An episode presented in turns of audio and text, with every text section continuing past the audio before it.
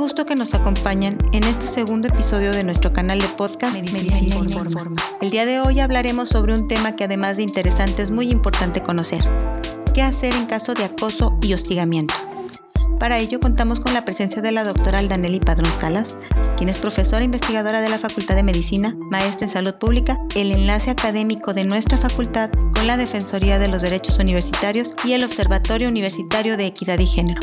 Acompáñanos a escucharla. Hola, buenos días, ¿cómo están? Un placer estar aquí compartiendo con ustedes. ¿Qué podemos hacer en caso de sufrir acoso u hostigamiento?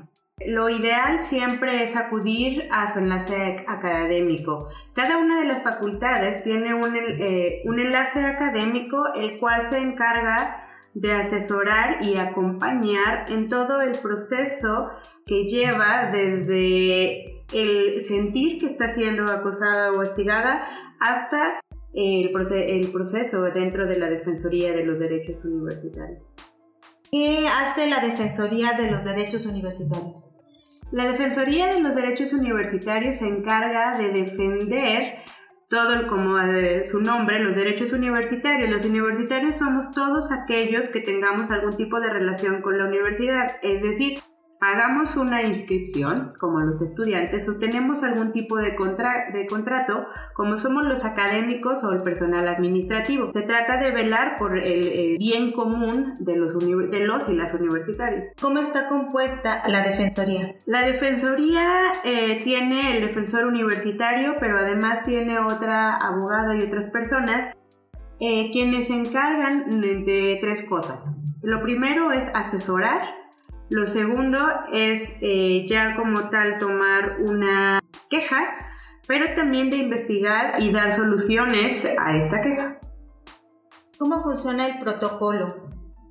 El protocolo que se tiene específicamente para cuestiones de acoso y hostigamiento sexual es que la persona, la víctima, quien esté sufriendo cualquiera de estas dos cosas, se acerca a su enlace académico o puede ir directamente a la defensoría sin que pase por el enlace académico. Puede ir simplemente a recibir asesoría y a tener apoyo o acompañamiento psicológico.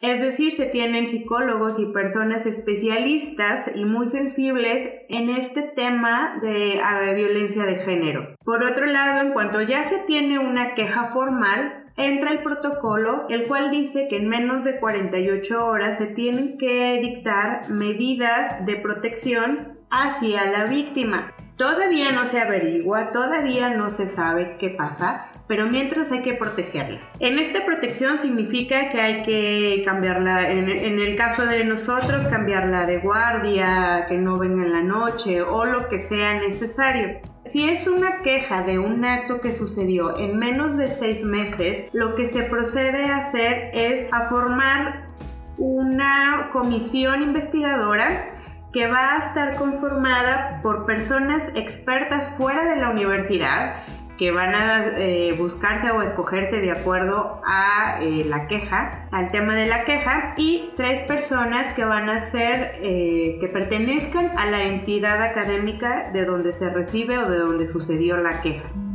Después de esto se hace toda la investigación en donde se pueden tener como evidencia desde mensajes de WhatsApp, Facebook, Messenger, capturas de pantalla, como cuestiones circunstanciales. Y al final, bueno, si no se tiene ningún tipo de prueba, si es palabra contra palabra, se le creerá a la persona que sea más vulnerable y que generalmente es la víctima que está sufriendo esta parte de acoso o hostigamiento sexual. No es necesario tener las pruebas contundentes como para decir es que lo hizo, porque sabemos que en este caso, en estos casos o en estas situaciones también quien acosa y hostiga eh, lo hace en una situación en donde él trata de protegerse, de cubrirse desde muchísimo antes de que haga el acoso o el hostigamiento. Entonces por eso es que se le cree y se sigue toda la investigación, pero siempre confiando en que la persona que, fue, que fue a hacer la denuncia lo hizo de buena fe. Cuando se tiene una queja en donde el acto sucedió hace más de seis meses, entonces el protocolo se sigue casi exactamente igual,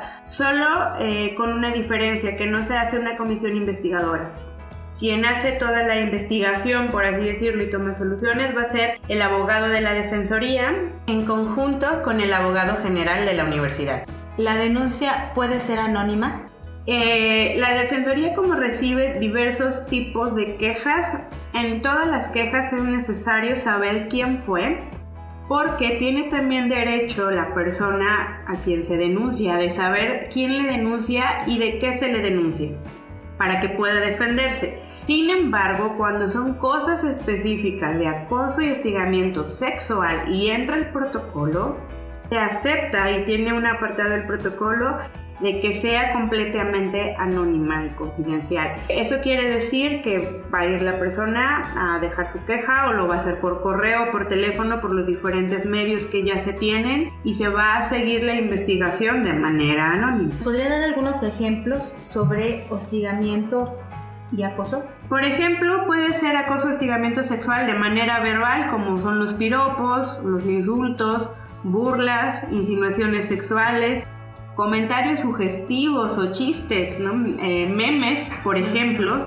También son cosas virtuales, que es precisamente esta parte, el envío de mensajes, ya sea por WhatsApp, eh, Messenger, por correo electrónico, con imágenes eh, de contenido sexual o sugerente. También pueden ser agresiones físicas, como contactos innecesarios o no, deseados, como es a veces el estar sobando a una persona cuando se le pide algo, los pellizcos, roces corporales, besos, apretones, manoseos, abrazos o caricias y una agresión que implique presionar o forzar al contacto físico o sexual e incluso el intento de violación o la realización de esta. También pueden ser acciones no verbales como miradas insistentes, sugestivas o insultantes a diferentes partes del cuerpo, silbidos, sonidos, gestos, imágenes o imágenes o dibujos ofensivos y denigrantes en carteles o calendarios. ¿Cuál es la diferencia entre acoso y hostigamiento? Ambos son un tipo de violencia que si se le agrega la palabra sexual es una violencia de género. Pero básicamente la diferencia entre el acoso y el hostigamiento es que el acoso, se, el acoso se da entre pares y el hostigamiento es que existe una subordinación real de la víctima frente al agresor. ¿Qué recomendaciones eh, le haría a quienes sufren este tipo de eh, situación, acoso o hostigamiento, sea sexual o no sexual? Que se acerquen cada uno a platicar o a, tener eh, asesoría con los enlaces académicos o directamente con la defensoría. Es decir, si algo te molesta, platícalo, asesórate y ya podrás ver eh, si realmente estás sufriendo acoso o hostigamiento. A veces subestimamos las cosas o creemos que estamos exagerando y en estos temas si nos incomoda algo hay que hablar. Puedes tomar asesoría o denunciar vía electrónica a través de la página web, vía telefónica o personalmente. Vamos a dejar todos los datos de donde podemos hacer la denuncia, teléfonos y datos de contacto en la descripción de nuestro podcast. Muchísimas gracias. Gracias a ustedes.